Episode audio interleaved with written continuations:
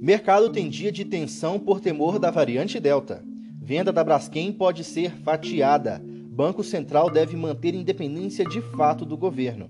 Estas e outras notícias você acompanha agora no Eleva News.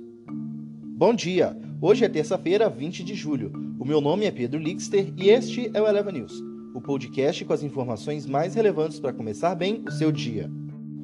Mercados têm dia de tensão por temor da variante Delta. O aumento da preocupação com os casos da variante Delta e as incertezas com a economia global levaram os mercados a um dia de forte tensão ontem.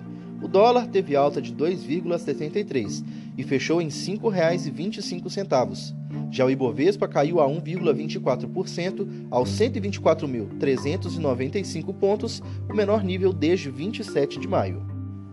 Venda da Braskem poderá ser fatiada. Os ativos da Braskem poderão ser divididos por regiões e vendidos dessa forma se o modelo resultar em um retorno mais elevado para a Novo Honor, antiga Odebrecht, que detém 38,3% da petroquímica.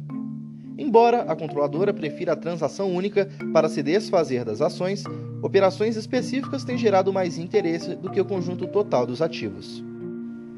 Banco Central deve manter independência de fato do governo. O ex-presidente do Banco Central, Ilan Goldfein, hoje presidente do Conselho do Crédito Suíço no Brasil, afirma que, após obter sua independência formal em lei, o Banco Central precisa garantir a manutenção de sua independência de fato do governo, às vezes recusando convites para conversas e reuniões feitas pelo presidente da República, disse o economista em entrevista.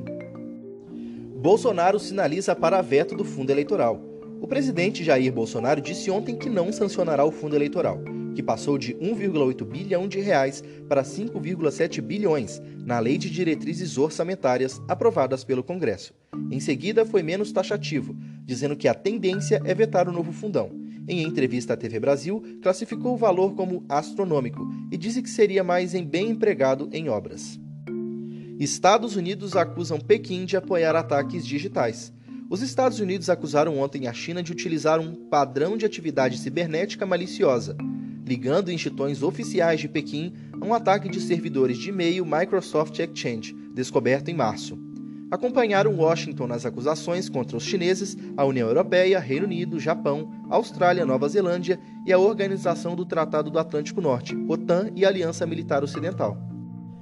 Estas foram as notícias de hoje. Acompanhe e leva pelas redes sociais. Olhe o frio de volta em São Paulo. Até amanhã.